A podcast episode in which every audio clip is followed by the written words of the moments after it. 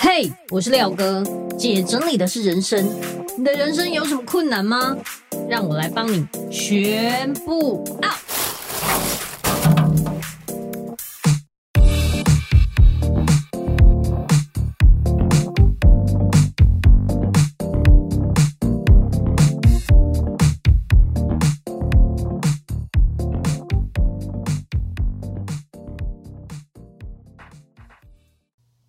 大家好，我是收纳幸福廖星云廖哥。这些年来啊，我看过太多人在断舍离上面卡关，想要整理，可是却没有方向；想要动起来，可是却无从下手。我一直思考该如何帮助他们。看完《原子习惯》这一本书之后，我就开始规划一系列有趣的小任务。把想要执行断舍离的物品拆成最小单位，一点一滴的累积，培养出断舍离的习惯跟信心。在二零二三年，我们发起了无痛断舍离运动，把断舍离这件事拆分为三百六十五天，透过三百六十五个断舍离小任务，例如一月一号丢掉一张皮夹内的集点卡，二月三号。丢掉冰箱冷藏一件过期的商品，这是不是超简单、超 easy？透过大家的力量跟分享，目前已经累积超过八万个任务被完成，看了真的好感动。大家力量实在太伟大了，从十岁的小朋友到六十几岁的大姐，都可以轻松完成任务。只要你持续一整年的无痛断舍离运动，还可以拿回完赛奖金九百元。从现在起订购我们的一日一舍日历书，不但可以参加明年的三场线上直播讲座，还可以享受优惠价，只要一千一百元，现省一百八十元。现在就加入我们，让无痛断舍离运动能够延续下去。也会因为你的分享，鼓舞更多人正视自己的生活。每个人都可以一步一步动起来，让断舍离扩大成为全民运动。干净的家会有好事发生。欢迎透过下方链接订购，一起动起来吧！欢迎回来，姐整理是人生，我是你的整理师廖星云廖哥。今天我们突然做了一个直播，为什么呢？因为我看了一本很厉害的书，叫做《内在黑洞》。诶，这本书我看到哭。然后我今天就想要跟大家分享，就是这一本书里面大家都会有的内在黑洞。然后我们请了两位来宾，噔噔，请你们自我介绍一下。嗨，大家好，我是方怡。呃，我在长耳兔心灵维度工作。那这个是我的工作伙伴，我们请他介绍一下。呃，大家好，我是李崇义。我我我自己有一个对有一个状况，好像类似上瘾啊。我有一点囤积的毛病。囤积什么动物？哦，动物哦。囤 OK。我我我养了，我前前后后其实养了十一只猫，嗯，一一只狗，两只兔子，两只老鼠，哦，还有一缸鱼，而且这些都是没有花钱的，就是去捡来的。领养的。呃，对，都是去路边捡来的。哇，那我我自己后来学习以后，我去回推。我为什么会在捡动物的时候，我会有一种很也不叫开心诶、欸、就是一种会觉得那是我应该要做的事。就是小时候曾经有一次，我我跟我妈妈，我妈陪我去上学，然后在路边看到一只很小的黑狗，我还记得是，嗯、然后我妈就跟我说：“我我们待会我们来养它，待会我回家的时候会带它回家。嗯”结果我那天就很期待，很期待放学。结果放学回家之后，我妈就跟我说。嗯，它身上有很多跳蚤，所以我们没办法养它。嗯，那可是其实我小时候是不太能表达自己的感觉的，嗯、我是非常大的失落。嗯，但是在那时候我没什么办法，我就是只能顺从父母的意见。然后之后呢，发现我长大之后好像就跟这件事情有一个期待没有被满足。我懂。然后我就会去。我不知道廖哥有没有遇过囤动物的？那囤动物很比较少啊，比较少。但是啊，我没有遇过十二只猫的。可是他是他把每一只猫都照顾的很好，但是他自己照顾得不好。我我也是这样。我觉得到最后自己有一个觉醒，说：“哎，我好像不应该在这样的时候才醒过来。”对，老师，请问一下，囤动物是什么状况？没有，其实你去看那个方怡，大概就知道他过去的经验有关系了。嗯，其实还有一个更大的方怡，可能可能隐隐约约也知道，跟他自己对生命的议题啊。哦，对，嗯、生命，因为见不得这个生命在我的眼前消失，对，哦、受苦消失，很有爱心。对，所以我们过去都有一个隐隐约约的黑洞存在这里，所以你会有知觉或无知觉的被它影响。嗯，那。因为过去，如果你是家庭里面有呃，从小的时候你有亲人在你眼前过世的话，他如果跟你是很亲近的。你可能在生命的议题上，你也会有很大的一个影响。嗯，这我可以说啦，就是我的妹妹她出生就生病了，嗯嗯，那之后就是一直是植物人的状态。哦。然后二十年，她活了二十年，然后就是在家里过世这样子，嗯，一句话都没讲过嘛，对对？一句话都没有讲过，她没有跟我说过任何一句话，嗯，但她她小我两岁，是我的接下来的妹妹，嗯，所以我对于那个生命会。在我面前消失的这，就像老师说，我会觉得我好像有能力可以做些什么，我就一定得去做，嗯、不然我待会就遗憾了。我懂，我懂。对，就是这些，嗯、或许不是单一事件嘛，我觉得可能是累积起来而造成现在的行为。我觉得这个跟廖哥在就帮忙收纳整理这方面很类似。其实。嗯一个人或一个家、一个环境变成这样，绝对不是一朝一夕。没错，没错，没错。而且，其实，呃，我也遇过很多，就是像刚刚提到，如果以购物疯狂购物的人，他整个家里面都是牛仔裤，全部都牛仔裤，但都没有在穿哦。然后你问他说：“哇塞，你买这么多牛仔裤，你都不穿，为什么？而且吊牌都还在？”他说：“他小时候青少年时期，我们拥有第一条牛仔裤的时候，是不是很开心？嗯，最好是不是破破烂烂最帅？这样对，不对？嗯、结果呢，妈妈就是觉得女生不应该穿这个，把它剪破，把它全部都剪碎，把它剪碎，把她的裤子剪碎。在那之后，也不准她穿那个。长大之后，她好像会有一种弥补的作用。哦，她买一堆，我不穿没事，我看着爽，我就开心。然后也还有一样，从小小时候。一点一滴偷存钱，然后买漫画，然后藏在那个就是呃，应该是有点像天花板上面，然后就不小心被爸爸发现。他回到家的时候，发现爸爸在烧一堆东西，烧他的漫画，在他面前烧他的漫画。然后长大之后，我去他们家，哇塞，太惊人了！他漫画是就是有点像人家那种批发，用一个绳子这样全部绑了一一捆一捆，整个把他的房间堆满。我开心，我没有要看，但是我开心。嗯、老师，这是什么状况？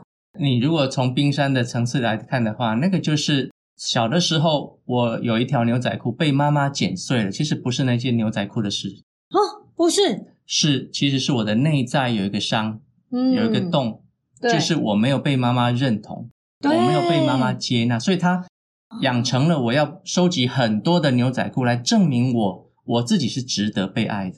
哇，我如果是他，如果来上上课谈话的话。从这个角度去看，你大概就会知道，一个人假设他是内在是被填补的，他是被认同的、被爱的，嗯，他那个囤牛仔裤的癖好可能慢慢就会降低了，对，因为我没有必要再证明了。对对，证明真的是一个很重要的事情。很多人像我们去他们家，非常的很多奇奇怪怪的东西，例如说。买很多香奈儿，但我其实不需要香奈儿，我只是想要证明我是一个买得起香奈儿的人。嗯，就是很奇怪。可是很神奇的是，在他阿嬷过世之后，他看到他阿嬷的遗物这么少的时候，他突然觉得我跟我阿嬷落差相当的大。嗯、我阿嬷一生只在乎有没有把我们顾好养大，但我却只在乎我的香奈儿。最后，他就把香奈儿卖掉，嗯、然后帮。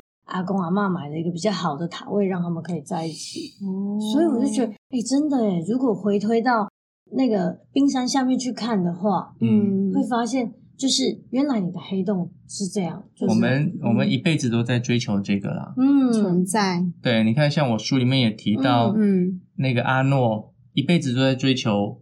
他当然一开始因为爸爸从小严格打他嘛，嗯，阿诺施瓦辛格哈，就是那个动作明星。他后来当了加州的州长。那他人生有三段很重要的阶段，第一个就是健美选手，常常拿冠军；嗯、第二个就是动作明星；嗯、第三个就是政治，加州的州长。嗯、他一生都在追求什么？认同。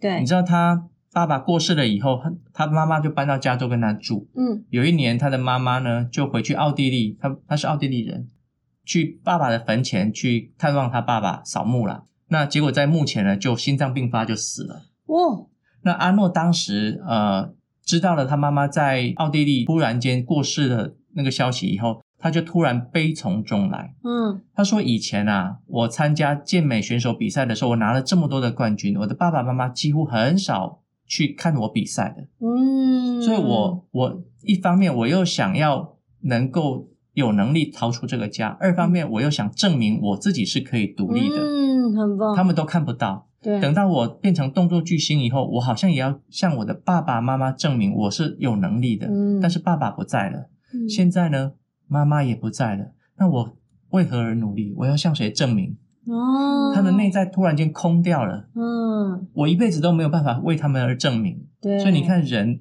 都在寻求一个自我认同、自我价值。对，所以刚刚廖哥提到，为什么我要不断的去买香奈儿？对，我要不断的去买牛仔裤。对，他没有需要，他干嘛买？他其实就是内在有一个有一个黑洞。嗯，那个黑洞就是过去妈妈是没有将这样接纳我的。对，是是有条件来体验到的，是有条件的爱我的。所以，当我表现的不好的以后，我似乎是不值得被爱。嗯，所以我为了证明我是值得的，一辈子很多人都在证明我是值得的。对，他们不知道，其实那个在你的内在里头，你本来就值得。嗯，你不需要透过外在来证明。透过对，像我们在书里面也有提到那个存在这个意义。对，嗯嗯，就是呃，有一些我呃，我之之前看过有一个。呃，网络的问题就是，如果你回到十八岁，嗯，你遇到你十八岁的妈妈，你会跟她说什么？哦，我看到这一段的时候，我真的觉得超感动。我会觉得，谢谢你有把我生下来。对啊，真的谢谢你有把我生下来，不然这样台湾就少一个收纳专家了。真的。嗯，但是我看到很多下面，我那时候看了难过，感觉是因为下面有很多的留言是跟他妈妈说。你不要把我生下哦，真的是跟我相反的答案。对对对.你你如果呃不要生下我，你就可以比较好命。对，对那我我那时候就想说，是不是有很多人把我自己的存在跟爸爸妈妈对跟妈妈的苦难连接在一起？嗯、那我又进一步在想说，这样的人有没有可能他在遇到一些挫折的时候，会有很容易有、嗯、我就不要存在好了，我也不值得了。嗯，就会有一个想法，嗯，哎呀，算了吧，我也不值得，我就这么烂，嗯、这个世界上反正大家都没有差我一个，对，也没差我一个，嗯，大概就会往这个思考去了。哇，对，所以我们简单来说，其实存在本身就有价值啊。对，你只要能活着，你就很厉害了。对，存存在本身就有价。其实不相信的话，如果镜头前面的各位如果是有孩子的，我随便问你，孩子他做的很烂很烂啊，你还爱他吗？爱啊，超爱啊。那。如果他做的这么烂的，他还值得被爱吗？值得啊，他是我生的。你自己有孩子，你自己会这样说，对对对对。对那我们通常就会反过来问妈妈：那作为一个妈妈，你做的不好，你也值得被爱吗？哎，真是听到这个会宕机哎，对不对？值你值得啊，你值得。那为什么我们对我自己的孩子，我都我们怎么对自己这么严苛，突然宕机了一下，对自己就会。宕机？为什么？因为过去我们就是这样被对待的嘛。嗯。过去妈妈看到你买牛仔裤，买什么牛仔裤剪破，对，我好像就不值得。对。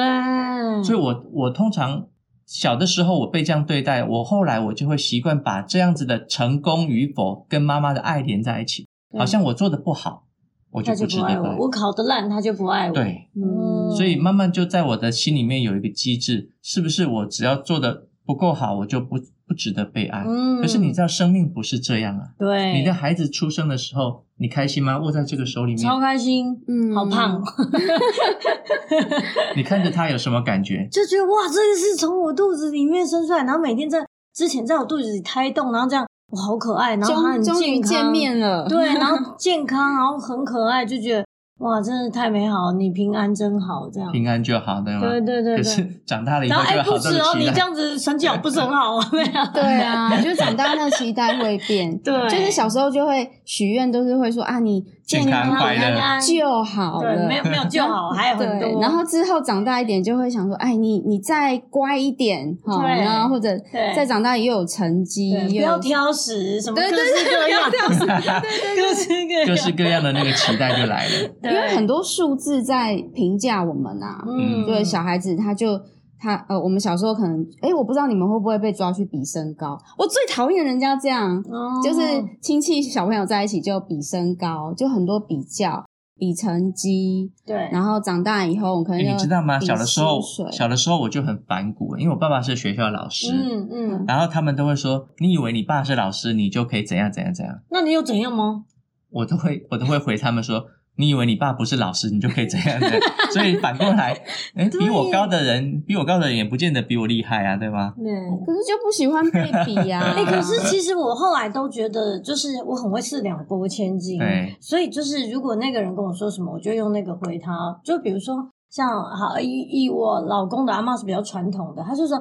嘿，早囡仔哈，头毛毛老啊长啊，你头毛呢吼，啊个你大家拢穿黑色，你出去去有车龙，就是 他是很关心，可是他就是或者是就是会很很严肃的跟他说，嗯、然后呃，然后我就会对我就会跟他说，阿嬷，你放心，我穿黑色的安尼规身躯黑黑吼，我会记得穿反光背心，然后我就出门，他没辙，所以就是我觉得。最好的是，如果那个东西你可以用一个另外一个方式幽默的怼回去，也还好。那要自我价值够强才行哎、欸。对啊，对啊。如果像我小时候被比较，我就觉得啊，对对对，是我不够好，没有是我的错。我很小，但是我方便携带。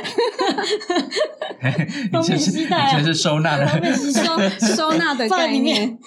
嗯，对。所以我们来说，尽量不要比较啦。对，因为其实比较。很容易就连接到你的自我价值被比较，自己也会去比啊，对，一样的，长大就比薪水咯，对，一样的，比比什么？对啊，那个比较这个东西其实很，就我刚刚说的嘛，妈妈妈妈看到你买牛仔裤就把你剪掉，所以你很容易就把妈妈的爱跟牛仔裤符合她的期待作为捆绑，对，那所以你跟自己比较也好，或跟别人比较也好，都一样，就变成是你把这个对自己的关爱等于捆绑了。对自己的期待，对，就如果我好像不满足我的期待，我就是一个不值得被爱、不值得被关注、不值得有价值的人。对，所以少一点物质上的比较。其实最大的批评者应该就是自己，都是自己，自己啊，就是自己一直在哦，觉得我不够好，我不不值得存在，或是怎么样。可是我觉得这跟你说刚刚那回到十八岁跟妈妈讲的，因为太多妈妈就说，那不是生你我没给零八啦，然后或者是跟你讲说。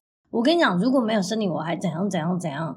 那那你是因为我生你生了我，我害了你吗？我们就会这样想。我小时候都会觉得，对，就是我的错。长大一点比较反骨了，可能。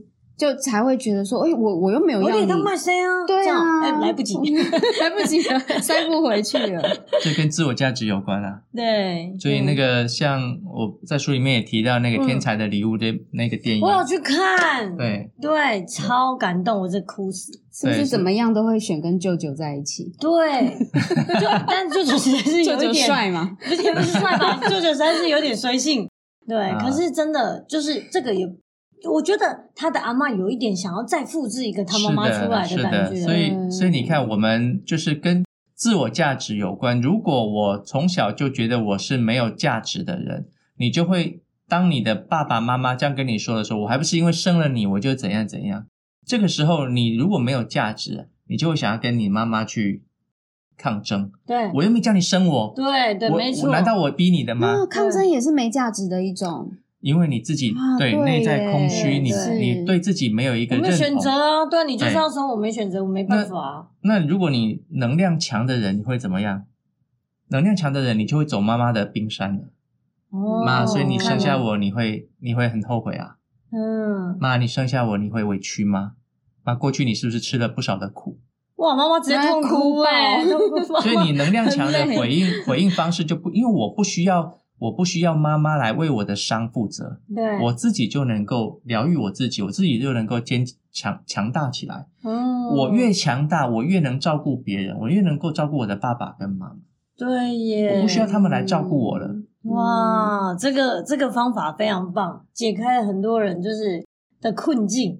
对，因为我们自己受伤了嘛。我刚刚说受伤的人，嗯，当然你讲话就嘴巴上就得理不饶人。对对对，那你。连带到你的自我价值感不存在了，嗯，当然就想要不断的透过外面的语言不断来证明我其实是有价值的。你看到了没有？你赶快关注我，我其实很有价值。嗯，可是你越怎么，你越是这样讲，越没有办法跟自己更靠近一点。就跟那个天才的礼物那个小小天才女生一样。嗯舅舅跟邻居都跟他讲，你很棒，你你其实大家都很关心你，讲这个都没有用，嗯，他进不到体验里面来，对，那所以舅舅就带他去医院里面去看新生儿。哦，我看到那个超感动，就是他觉得，哎，我爸爸妈妈真的有爱我吗？对，我妈妈生我真的有开心吗？所以他们就在等等等等等，等到一个陌生的孕妇产妇生出一个小孩，然后大家就哇太开心，好可爱，然后就一直在看宝宝，每个人都很欢乐的时候。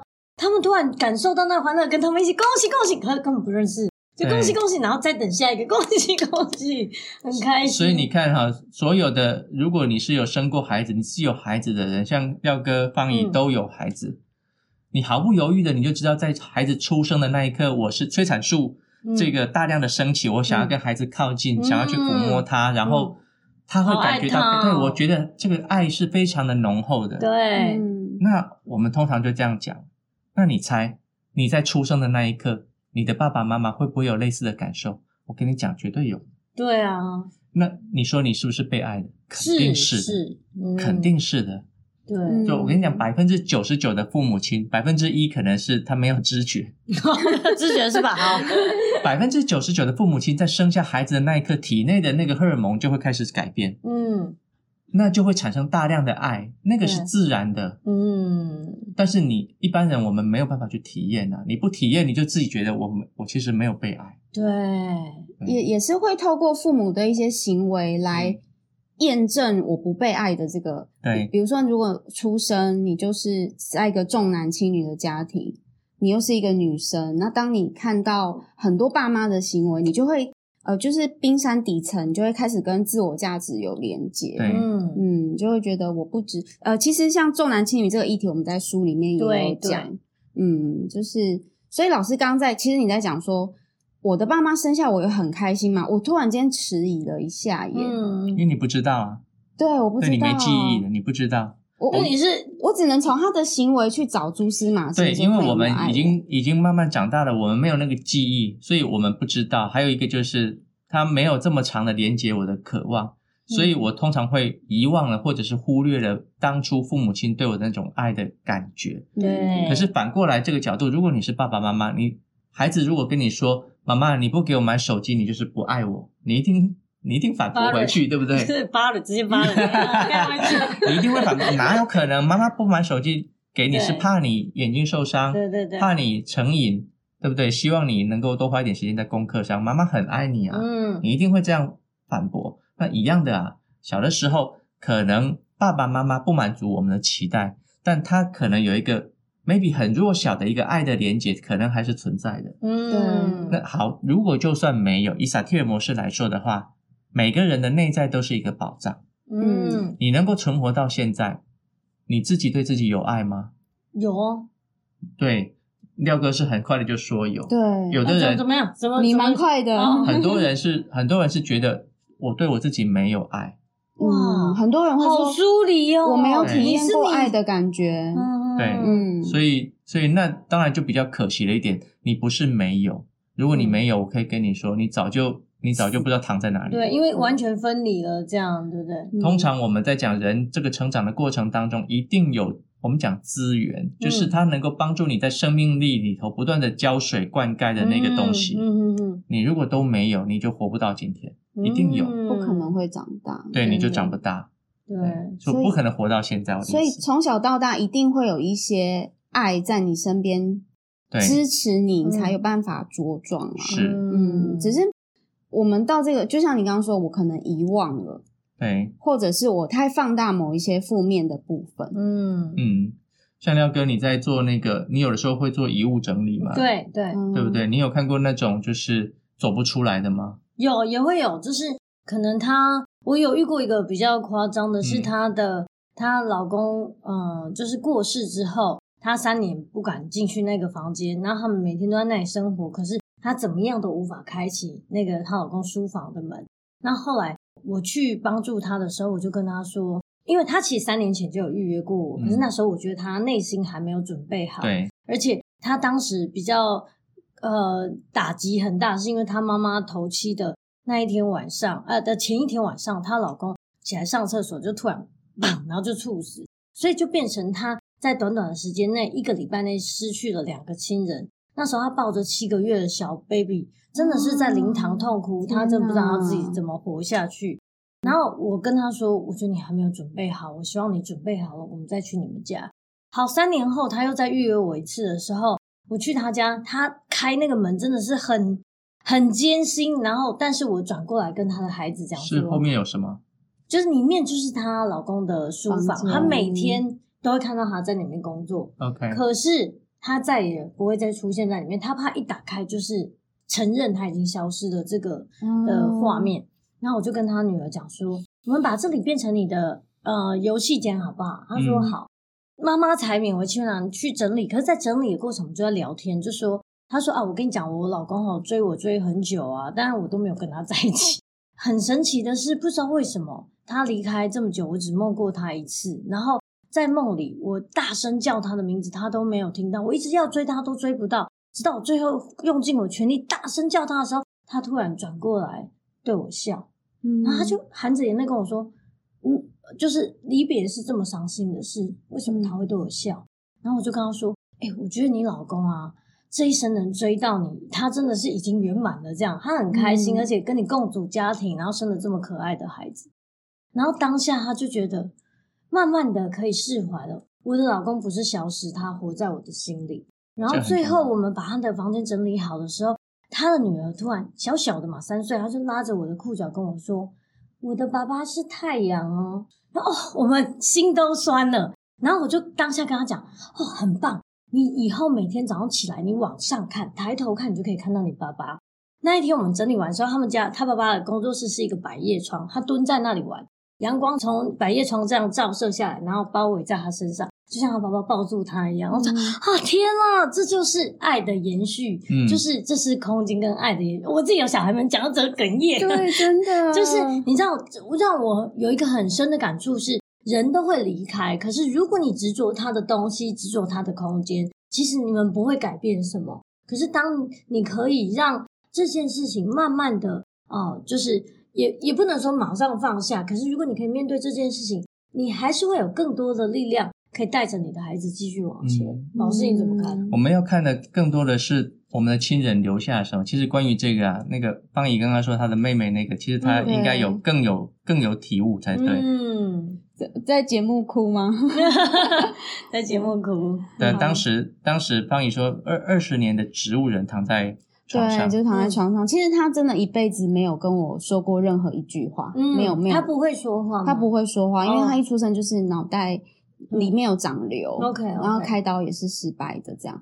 那他这一辈子唯一跟我说过一句话，一句话就是他的头头七啊，头七哦，嗯，呃，全家人只有我梦到他，我一直觉得这件事情我蛮骄傲的，对。然后我梦到他就是坐起来，哇，他可以坐起来了，对，他可以坐起来，而且他本来就是插着鼻胃管，鼻胃管什么都不见了，嗯，对，他变成健康的状态，对，而且。我就在梦里一直跟他道歉，嗯，但我觉得这个这个动作对我来讲很重要，对，我就跟他说：“你是我们家最漂亮的小孩。嗯”然后我一直觉得很对不起你，这样，嗯，对。为什么你觉得对不起他？嗯，做姐姐的责任。no，我懂。他觉得没有把我很健康嘛，我对不起他。没有，你很健康，很好。对，嗯，然后，然后呢？他就一直跟我说没关系，嗯，对，他就说他已经就是一直说他没有病痛，他已经恢复了，嗯、然后我就一直抱着他哭，嗯，但我觉得谢谢，嗯、我觉得这个梦对我来讲非常的重要，对，对，你也疗愈你自己，对，他是一个爱的，续我我知道他他人不在，嗯、但是他的爱，所以其实在他身上我学会什么是。无条件的爱，嗯，因为其实他没有办法为我付出什么，对，他连陪我玩都没有办法，对，可是他的存在就很有价值，嗯，对好棒。这个以前我只能感受，我是到学习之后我才知道说，哦，原来真的存在就有价值，对，就是不必要，这个人可能不必要为你做什么，嗯，可是他的存在就很棒。哇这是我在我妹妹身上学习最多的。真的，你也为她付出很多啊！而且，其实我觉得这一路走来，这样你们等于是就算他没办法为你说，他的存在就是一个价值。你有一个妹妹，这样就是很棒的事情。对对对，他他让我相信了存在就有价值这件事情，嗯、因为他真的无法做任何事，嗯、他能做的就是陪伴。对啊，而且他来找你，我觉得他一定也很谢谢你这二十年来的陪伴，然后跟照顾。嗯我觉得很神奇，像我我的奶奶过世的时候，头七也是我也梦到她哇，然后我都觉得这个是一个好棒的礼物哦，对，就是让我可以有机会跟他们道别，也跟他们道爱，跟他们道歉。哎，四道还有哪一道？道谢，道谢。对，我觉得这个就很圆满啊，我的感觉是这样。对，大家听完我们讲了这么多，应该都在哭吧？请准备卫生纸。